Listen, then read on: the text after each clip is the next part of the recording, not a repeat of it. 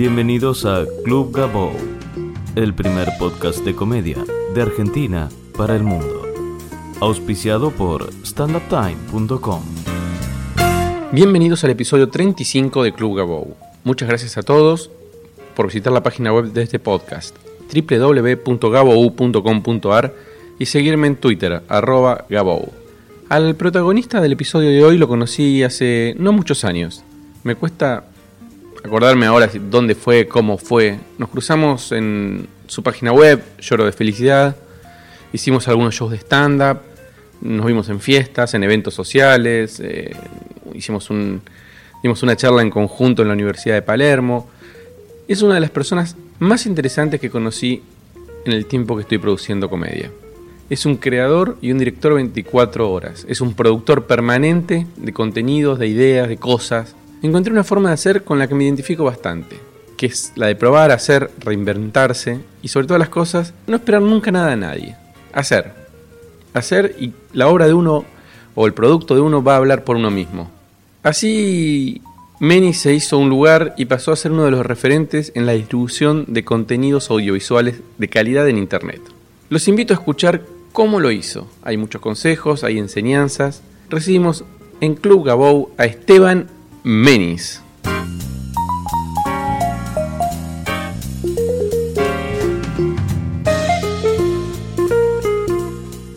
¿Por qué incluís comedia en todo lo que haces? porque es la, la forma en que, en, que, en que nace, en que concibo lo que hago. ¿Siempre fue así o...? Sí, eh, cuando hice un- una película hace muchos años eh, con la facultad era- y estudiante, era más, eh, si querés, tenía más drama, era un poco más densa. Igualmente me gusta la comedia densa también, eso es cierto, no me gusta la... O me encanta la comedia sola, pero me gusta también esa comedia trash, digamos, oscurita, eh, reír para no llorar, digamos, esa línea subliminar, ¿no? Mi hermana siempre que es psicóloga me dice que si no fuese por mi capacidad de subliminar estaría, no sé, colgando de un puente, ponele. No es la, tras- la, la clásica estructura de- del humor, pie de remate y, No. y, y gags y esas No, cosas. Es no, otra cosa, va por otro lado. Sí, no quiere decir que no me guste eso, a mí no me sale eso. O sea, a mí me sale un humor más. un poco más denso a veces. Y depende en qué cosas. En, en Incómodos, por ejemplo, en mi película es, eh, es claramente un poco más denso. Eh, tiene humor, pero no es una comedia clásica, ¿comprendés? En cambio, en. Qué sé yo, en las cosas de, lloro que, que hice, en algunas es, sí, es más comedia y no hay ese otro lugar, digamos, más, más oscuro. Pero me gusta la gente que puede transformar esa oscuridad en comedia. Hay gente que la transforma, no sé, en luz pura y no me interesa la luz pura. Y hay gente que la transforma en algo un poquito más interesante y a mí me gusta eso, digamos. ¿Cómo fue que pasaste de trabajar en la industria del cine más tradicional, hacer una película o una presentación en la trastienda, con las cajitas de DVD, con la cosa cine tradicional, habiendo estudiado cine, a pasar a un formato web? ¿Por qué? ¿Qué te generó? Eh, ¿Por qué lo hiciste? ¿Cómo fueron esas- esos primeros pasos? Mira, te lo cuento lo más rápido posible porque fue largo, pero en verdad yo estrené Incómodos, que es esta película, en el 2009 creo. Y cuando ya la terminé, hice un curso de un año en una escuela para marketing para productos culturales. Porque me interesaba mucho aprender un poco a aprender a investigar la comunicación de algo que yo había hecho, yo me había matado para hacer mi película. Yo veía que el cine argentino te ponían en- como distribución un afiche en Clarín mm, y, te costaba, me acuerdo, no sé, 16 lucas y era te gastabas la guita en un afiche y en algo más. Y a mí me parecía que Incómodo merecía otra, otra comunicación acorde al contenido que yo proponía, digamos. Y me mandé y estudié, me metí con gente de marketing, economista, yo, y estudié en una escuela que estuvo muy bueno, hice dos cursos sobre marketing. ¿En qué escuela era, te acordás? Artilaria. Ajá. Sí, ahí en la calle Cabrera. Eh, está muy bien, tuve muy buenos profesores eh, y, y ahí, bueno, hice para poner el primer grupo de Facebook, que creo que fue para, para una película argentina. No sé si fue incómodo, pero estuvo ahí, creo que sí. Eh, y ahí me copé mucho con lo que era eh, distribuir contenidos en Internet. comprendés. O sea, la película la filmé en 35 milímetros, se estrenó con 5 copias en Village Recoleta, Cinemark y todo eso. Pero a mí me, quedé muy prendido con la idea de cómo comunicar contenido en Internet. Y ahí empecé a- a pensar esas cosas, digamos, a concebir. Y, digamos, en, en la, en la realidad vino mi hermano un día en una plaza y me dijo, lo conté mil veces, vino y me dice, che, tendrías que hacer una página con videos. Mi hermano es abogado, igual es súper curioso, digamos. Y me dijo, te doy, creo que eran 12 o 15 lucas. Copado. Sí, un copado. No era, no era mucha plata, ¿viste? Pero era... Y entonces, bueno, yo soy muy expeditivo, ¿viste? Tengo algo así como de pragmatismo, ¿viste? Para algunas cosas. Para algunas, para mi vida no, pero para este tipo de cosas sí. Hice así como tres, cuatro secciones, las pensé, que eran retratos, que iba a la casa de una persona y lo grababa. Eh, me abrí Twitter, que no sabía lo que era Twitter. ¿Cómo- ¿Te acordás cómo fue ese Twitter primero? ¿Qui- ¿Quién te dijo tenés que abrirte un Twitter? Y... No sé, no me acuerdo mucho. Me acuerdo que había algo de Twitter. Será a principio, no sé, ya, si era del 2010, 2011, no me acuerdo. En abril, creo. Y, y sí, era algo nuevo. No sabía bien qué era Twitter, pero sabía que, que- si empezaba un proyecto en Internet eh, tenía que tener las redes sociales acordes para la comunicación de lo, de lo que hacía. Y bueno, y saqué la cuenta.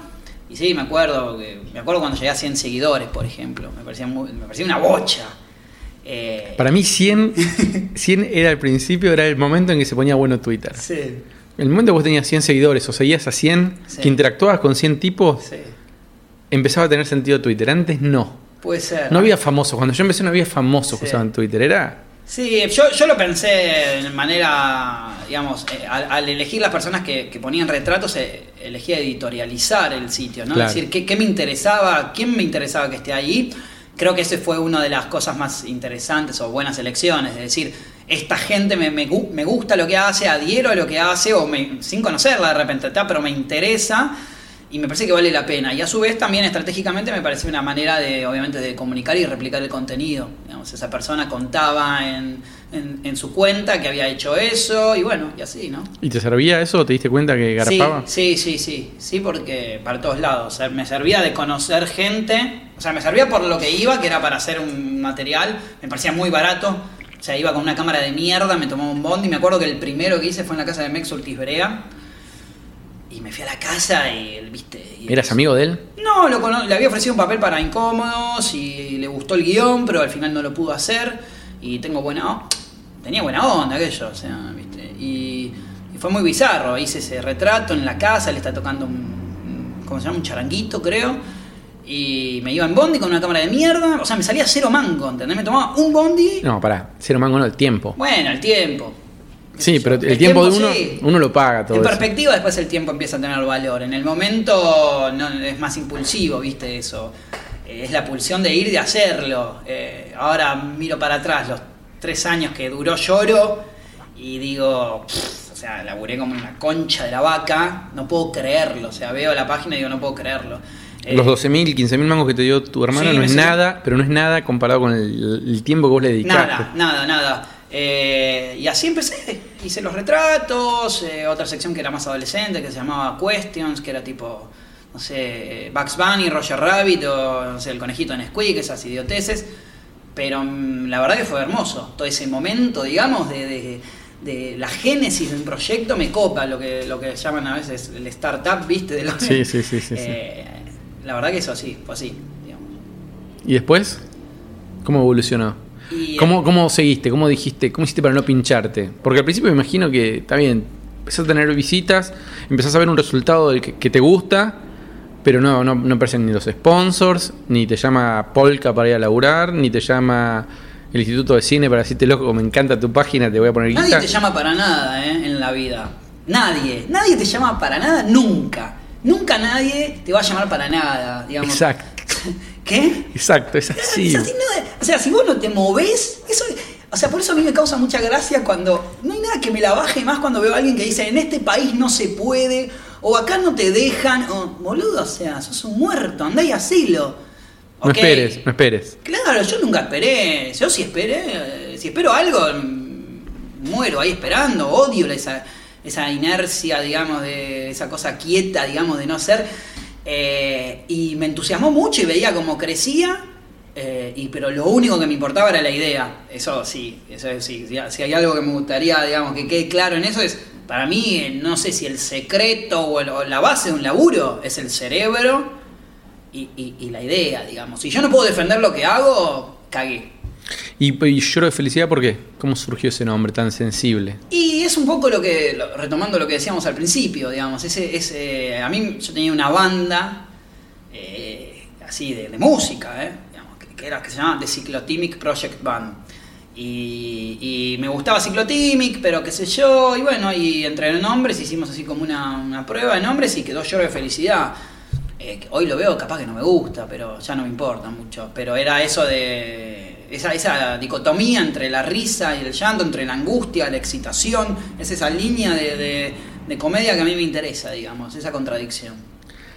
¿Y las cámaras en vivo? Y las tweetcams aparecieron en el. Creo que en el. Yo creo que fue dos años y medio. Digo fue porque lo considero como una etapa ya terminada. ¿Sí? Sí, sí. No Quiero tirarte esta bomba, Gabo. No, sí, me parece que. a ver. eh, ¿te- ¿Te respondo lo de las tweetcam antes? No.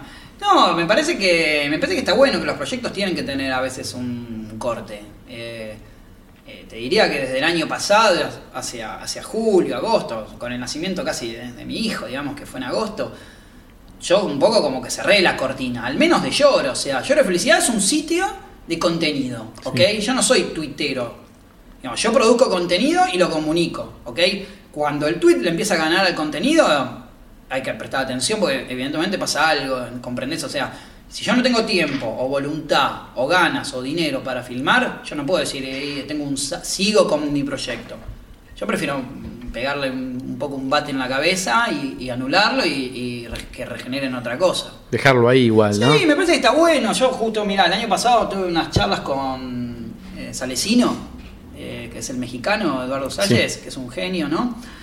Y, yo estaba así como, viste, contrariado con eso y me decía, yo a veces mato, viste, los proyectos de vez en cuando. Está bueno como sacarse un poco de encima, viste, la, la, la- lo que vos sentís que hay que renovar. Y yo sentía que, que hay que renovarlo, digamos. Y si y lloro para que siga, tendría que tener, no sé, por decir cualquier cosa, 500 lucas, 500 mil pesos, ¿comprendés?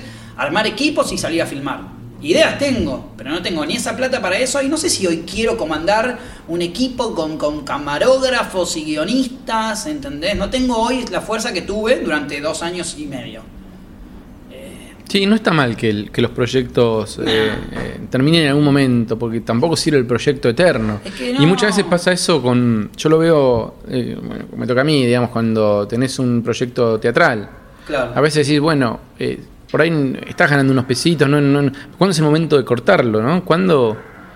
eh, no es una tragedia yo la- una palabra clave para mí es saber reinventarse, cambiar la piel. Yo cada dos años y medio, tres cambio la piel. A ver, ¿y ahora cómo sería? Y ahora estoy en bolas, como estoy hablando ahora en este podcast. No, no, No. pero ya estás pensando lo próximo. Sí, sí, ya estoy pensando lo próximo. Ya históricamente cada dos años y pico me, me- me cambio un poco de bando, digamos. Me voy para, para otra área, digamos. Ana Carolina en su podcast creo que decía tres años. o- Mm. O, o cinco años, no me acuerdo. Tres años. Y es un, buen, es un buen tiempo, digamos. O sea, me parece que haberle dedicado mi vida, literalmente, 16 horas por día durante dos años y medio a un proyecto, literal, ¿eh? 16 horas por día, con la máquina y, y la compu y editando, porque hacía todo, ¿eh? O sea, al final después tuve ayuda con lo de momento con Liniers, pero los dilemas los hacía yo con, con mi mujer, en ese momento novios, eh, todo con dos mangos, mucha voluntad, horas de edición, ¿entendés? Irme a editar a las 7, filmar un dilema a las 9 de la mañana y irme a editar a las 7 de la mañana el otro día, eh, editorializar todos los días, decir, cada dos semanas va a haber los jueves un dilema, los martes un momento, los miércoles un retrato, y era como un mi- mini canal de tele en internet, digamos, con mucha rigurosidad, ¿comprendés? E- Esa es una cosa que yo destaco mucho de, de Lloro de Felicidad y que me parece que es un, un buen aprendizaje. Es que yo también lo trato de hacer con este podcast. Es eh, los miércoles sale. Sí, sí. Digamos, eh, tienes un horario, tienes un día y respetarlo. Sí, yo, yo eh, históricamente, yo soy muy de consultar, ¿viste? Ah, me- siempre me gusta aprender del que, el que se curte mejor en otra cosa y tengo un amigo que en su momento dirigía el diario Minuto Uno Ajá. eh, y me parecía más allá del contenido totalmente distinto y demás, a nivel editorial me parecía, el tipo me decía, mira, agarrá, un amigo, ¿no? Me decía, todos los días a la misma hora, o sea, de la semana, entonces la persona entiende, lo está esperando, es ordenado, te ordena a vos, y a mí eso me ordenaba mucho, para mí era una obligación, ¿entendés? Y horas de pensar guiones, de sentarme, de, escribir, de improvisar, de llamar gente, nunca tuve secretaria, ¿entendés? Nunca deliré con esas cosas. Y por eso todo el cine hoy me parece tan lejano cuando veo un equipo, por ejemplo, ahora que hice un comercial para Arnet, ponele, me parecía un circo feliniano, digamos. Ver 60 personas trabajando. Pero ahora querés volver al cine. Sí, ahora sí. ¿Y entonces cómo vas a hacer? No, y ahora quiero hacer que me, que me tengo como que, que estoy- me, tenga- me tiene que terminar de convencer la idea de vuelta, ¿no? Para poder defenderla. Pero estoy escribiendo, me junto dos veces por semana con mi vieja, que es directora de cine y guionista, y que tiene mucha conducta para laburar y maneja muy bien todo lo que es estructura. Eh, me junto a escribir y voy a hacer una película que se llama Parto. Eh, me gusta mucho el nombre, es, eh, y, y es una especie de, como de comedia eh, que sucede toda en un día, en un par de horas, que es el día que nace mi hijo. No es casi en tiempo real porque hay ciertas elipsis, digamos, pero nada, me tiene así como muy entusiasmado. Me tiene tan entusiasmado lo que voy a filmar, tanto como cómo lo voy a filmar, porque mi idea es hacer esto de crowdfunding que hablábamos el otro día, seguramente en el sitio este de Ideame. Ideame. Eh, y la verdad que lo quiero hacer con. Lo hablábamos el otro día justo con, acá con Charo, ¿no? Lo quiero hacer con mucha alegría, ¿comprendés? O sea, realmente estar convencido de lo que voy a hacer. Y me parece una gran. re- no sé si revancha, pero una gran ventaja y un, gran. Me da mucho aire, ¿viste? Me, me- me saca mucha presión el hecho de, de no filmar con el instituto. Porque lo podría hacer, ¿entendés? Conozco los pasos, conozco la gente, los productores, conozco los tiempos. Pero lo detesto, ¿viste? Odio la burocracia, odio esto de tener que ir de acá. O sea, básicamente soy muy acelerado, digamos. O sea, yo voy en un taxi y el tipo va lento, hay tráfico, prefiero bajarme y caminar. Es, Lo que pasa también con los proyectos de internet, Sí. a mí me pasa con los que yo trabajo y me involucro, dependen de uno. claro. En, en- cuando uno empieza a trabajar con organismos oficiales, Sí. depende de la burocracia, de los tiempos, Sí, sí. y estás trabado y esperando acá. No, y convenciendo idiotas de que lo que vos haces Totalmente. Yo tuve mil reuniones donde me decían, viste, como dice mi viejo, te endulzan la píldora, viste, bien, qué bueno lo que haces. ¿Cuál es el secreto para que se vea mucho? Tenés que viralizar, palabra que odio, viste, viralizar. No, me parece que hay que pensar una muy buena idea y romperte el orto laburando y morir con esa. Esa es el mejor, la mejor publicidad. Sí, yo el otro día justo en esos tweets, pseudo poet tweet que me salió, me decía, decía eh, eh, morir con la de uno y no sobrevivir con la de otro. Ah, muy bueno. Yo me voy a quedar tranquilo, ¿viste? Pues yo sé que dejé todo en lo que yo hacía, ¿entendés? Eh, yo dejé todo. Y, y aparte, ¿sabes qué? Algo que pensaba mucho, eh, y siempre pienso en la palabra la épica, me parece que uno tiene que tener épica. Épica personal, ¿viste? Épica de, de- de- de ponerse un objetivo o- y, y realmente, o sea, vas a, vas a soy Quijote, ¿viste? Vas a ir ahí lidiando con, con, con, eh, molinos y qué sé yo, pero yo creo que, sí, yo creo mucho en la épica, en la... Me, copa, ¿viste? Y así lo, veo. Capaz es medio naif o medio, medio, medio bobo, medio infantil, pero es la única manera que lo siento. Eh, por eso te digo, odio cuando dicen no me dejan, no puedo, acá no se me permite, si yo tuviese, me parece todo tan, viste, ok, querés hacer Titanic, te entiendo, pero sos un idiota que querés hacer Titanic, bueno, tenés la paciencia de esperar que te vengan, qué sé yo, un... Que te lleguen los millones. Claro, tenés, curtite mientras haces otra cosa, pero después, ¿qué, qué no puedes hacer hoy? Estoy totalmente de acuerdo. Estoy totalmente de acuerdo. Todo súper horizontal. Para mí la gente está ahí. Si yo, no sé, si hoy quisiera contactar a Tinelli, ¿vos te pensás que no lo puedo hacer? No tengo que ser un... No vos todos. cual- Cualquiera, yo, digo, ¿entendés? O sea, esa. Ahora, no puedo llegar a Tinelli y decir una pelotudez porque. Sí. digo. Primero querría contactarme con Tinelli, cosa que ya sería extraña, digamos. Con Cuervo Tinelli, pero. Arroba Cuervo Arroba Cuervo Tinelli. Eh, pero. Pero te quiero decir, está ahí la gente. La gente está ahí, ¿viste? Y la gente está esperando. Yo me acuerdo una Y anécdota- perdón, y, y- y- Sí. y lo, y lo- y lo más eh, importante, no solo la gente está ahí. La gente está ahí esperando ideas. La gente está ahí esperando ideas. Mira, una vez era más pendejo, ¿no? Eh, yo hoy tengo 35 y debí- esto fue hace por lo menos 10 años. Eh, yo estaba filmando mi primera película y conseguí el mail de Pergolini. En verdad que se lo saqué a mi prima.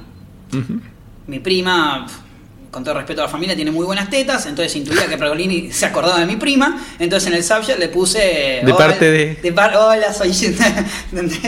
Le puse, claro, pezones en el subject, el, el emoticón de pezones. Y, mm, y le dije, che, quiero hacer radio, y el tipo me contestó al minuto. Y mirá, pero si no hiciste, salvo, pero bueno, yo no estoy cerrado a nada, vos darás el próximo paso, y yo ese paso no lo di, que era la Claro, idea. claro. Entonces no es tanto el, el qué, sino a veces también como el cómo, ¿viste? Qué querés transmitir.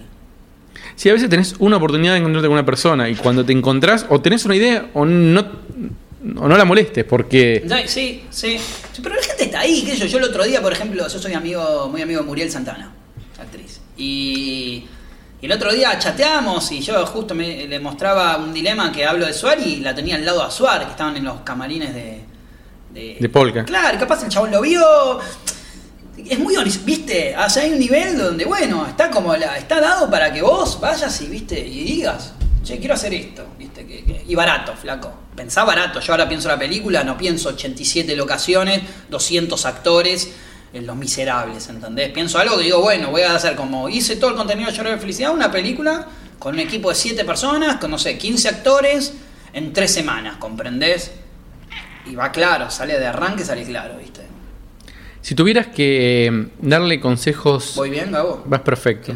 Si tuvieras que darle consejos a un artista, un, alguien que se dedica a la comedia, que puede ser un comediante de stand-up, de personajes, que hace impro, que dibuja, que hace gráfico, que hace cualquier tipo de humor, o de, vamos a ampliarlo un poco más, de, de actividad artística, y quiere llevar su proyecto a internet para, para la distribución. ¿Por, eh, ¿por dónde empezarías? Primero Eh, haría un paso previo que es eh, lo que tiene que ver con la educación cultural de- de- de- del artista, digamos, ¿no? En este caso, que, que me parece eh, que, que lo que tiene que ver con leer. por están ejemplo. buenos los mates, Están muy buenos los mates, gracias a Yerba no importa. Jacinto, ¿no?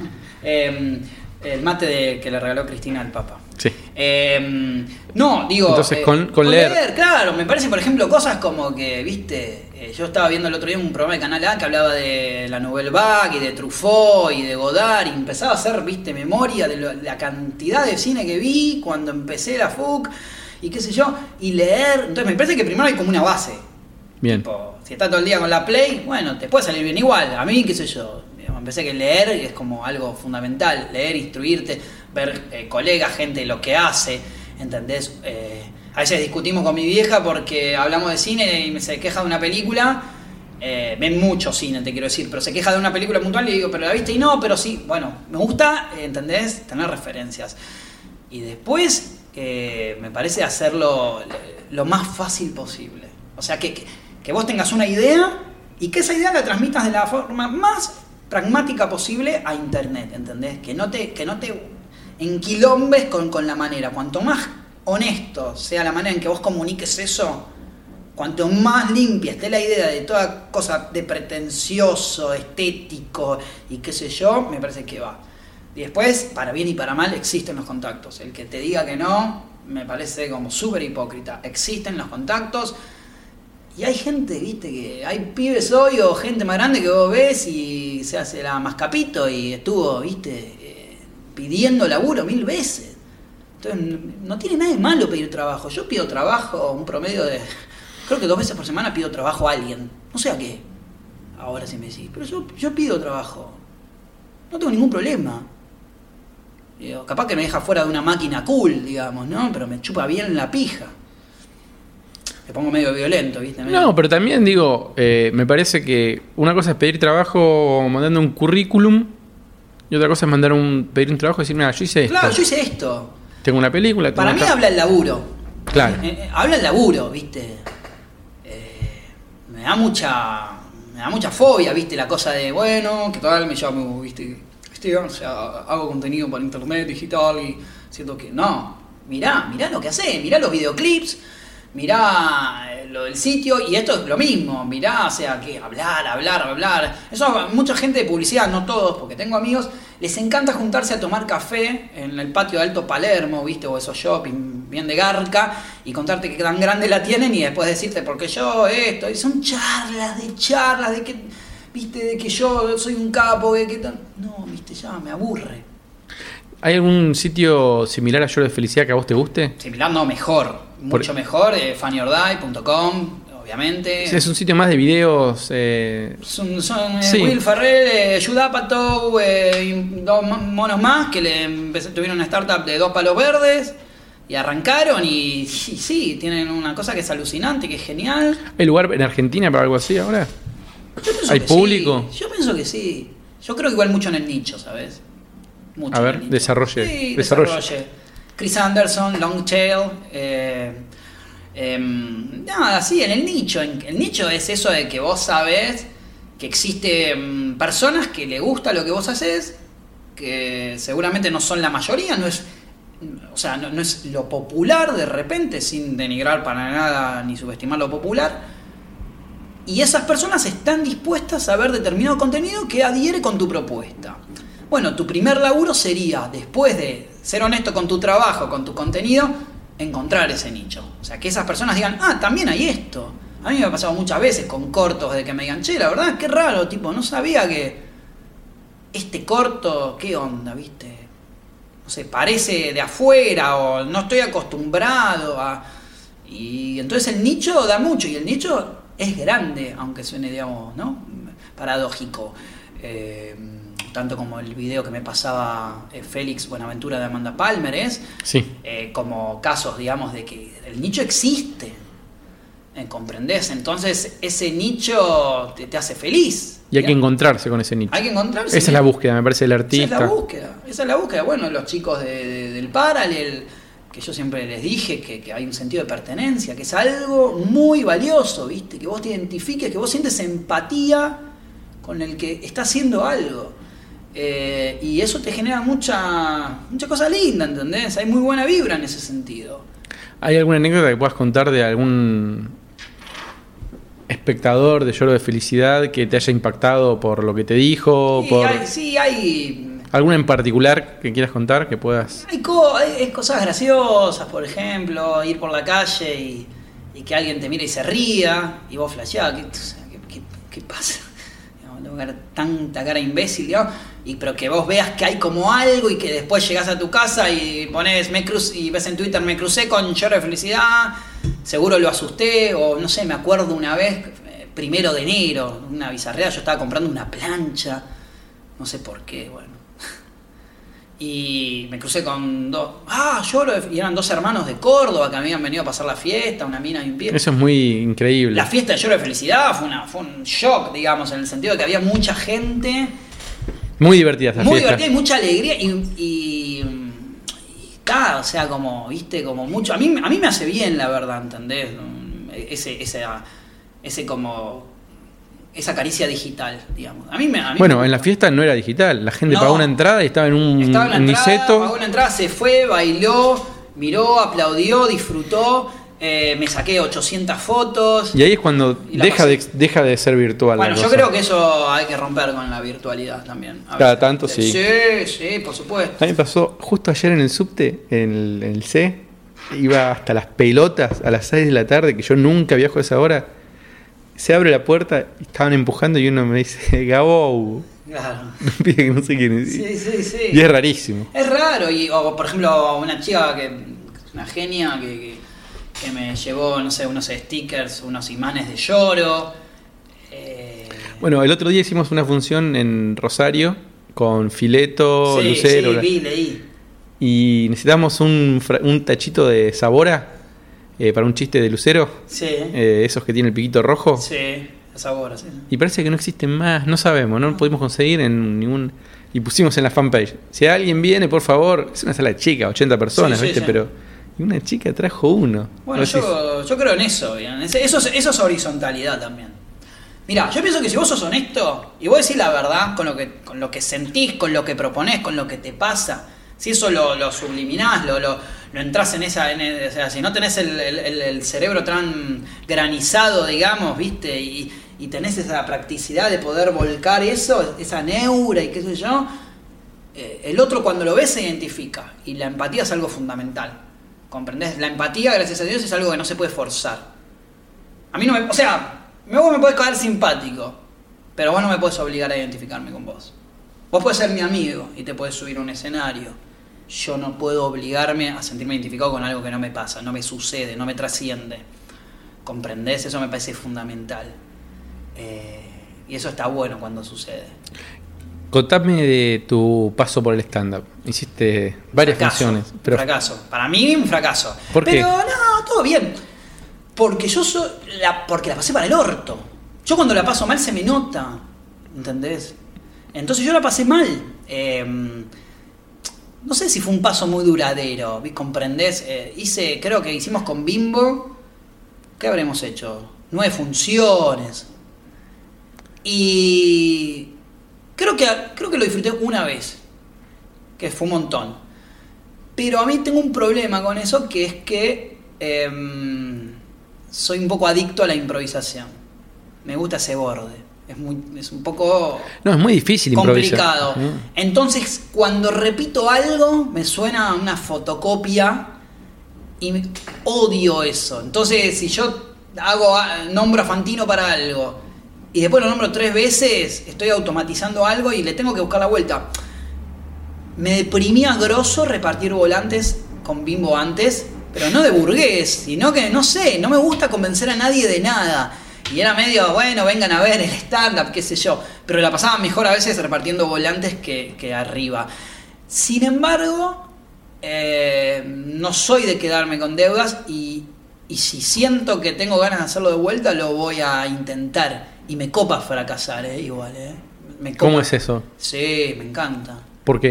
¿Para Porque hay qué? algo patético que me atrae en eso. Me atrae, me copa.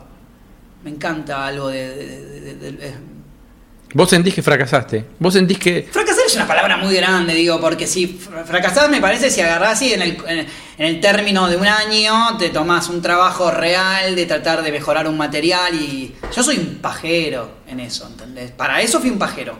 A mí me encanta. A mí me pasó, en verdad, que yo, por ejemplo, casé a cinco personas. Eso es muy bizarro. Amigos, ¿entendés? Que me decían, che, no sé, me, gusta, eh, habla vos, que, que- te da. Y casé a cinco parejas y padres después llorando, felicitándome, señoras grandes pidiéndome tarjeta, ¿entendés? Y había algo de improvisación que me gustaba, de la película que soy fan de The Wedding Singer de Adam Sandler, viste una cosa muy, viste ahí, de, de- de improvisar en casamientos católicos hablando como de cosas judías y viceversa. Me parece que igual, más eh, siento que me, me gustaría volver a intentarlo.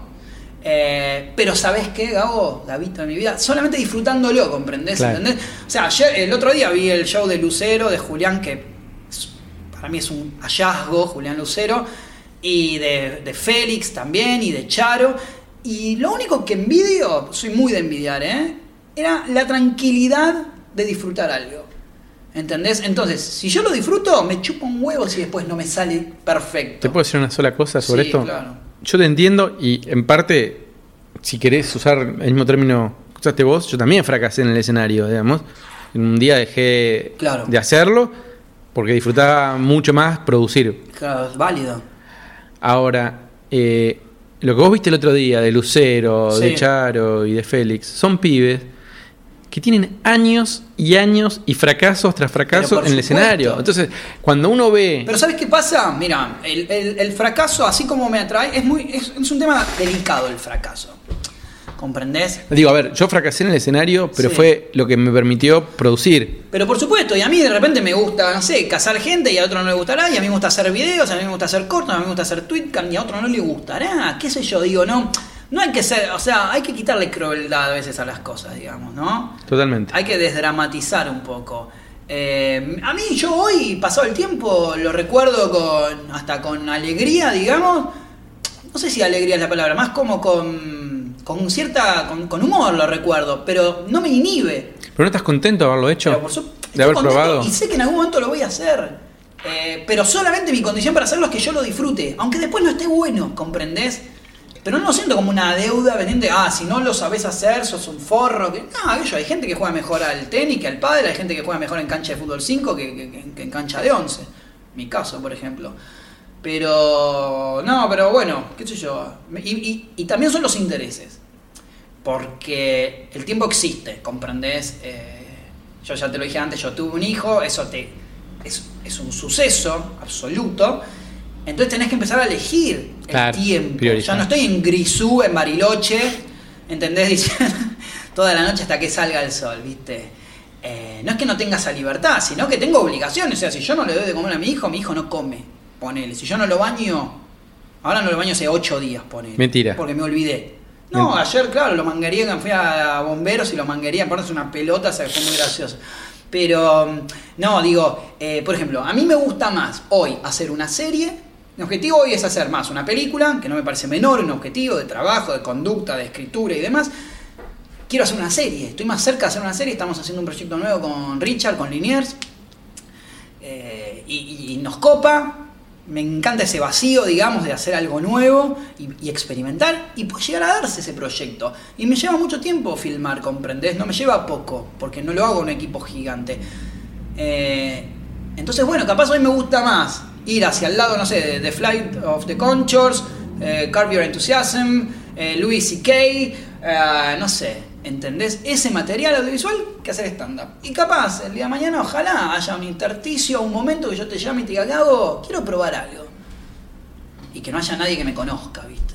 Siempre hay lugares para eso. Siempre eh, me parece que el stand-up permite eso también. Eh, después dependerá de cada si uno. no se te ve cómodo, si la estás pasando mal, se nota. Totalmente. En cualquier cosa. En cualquier cosa. En cualquier cosa. Entonces, viste, pasarla mal, eh, no, viste. O sea, Totalmente. si podés justo cazar la angustia que en general te coge y, y decir, no, acá recorto y digo, bueno, para, a un stop, voy por otro lado, veo, eso, ¿no? Sí, igual lleva tiempo y, y el tipo también. Depende también qué quieras hacer, ¿entendés? El tipo que lo quiere hacer se banca la angustia, se ¿Cuántas banca sabés? el Yo estoy esfuerzo. obsesionado con, con- con- con la idea de las vidas posibles. Hay vidas posibles todo el tiempo.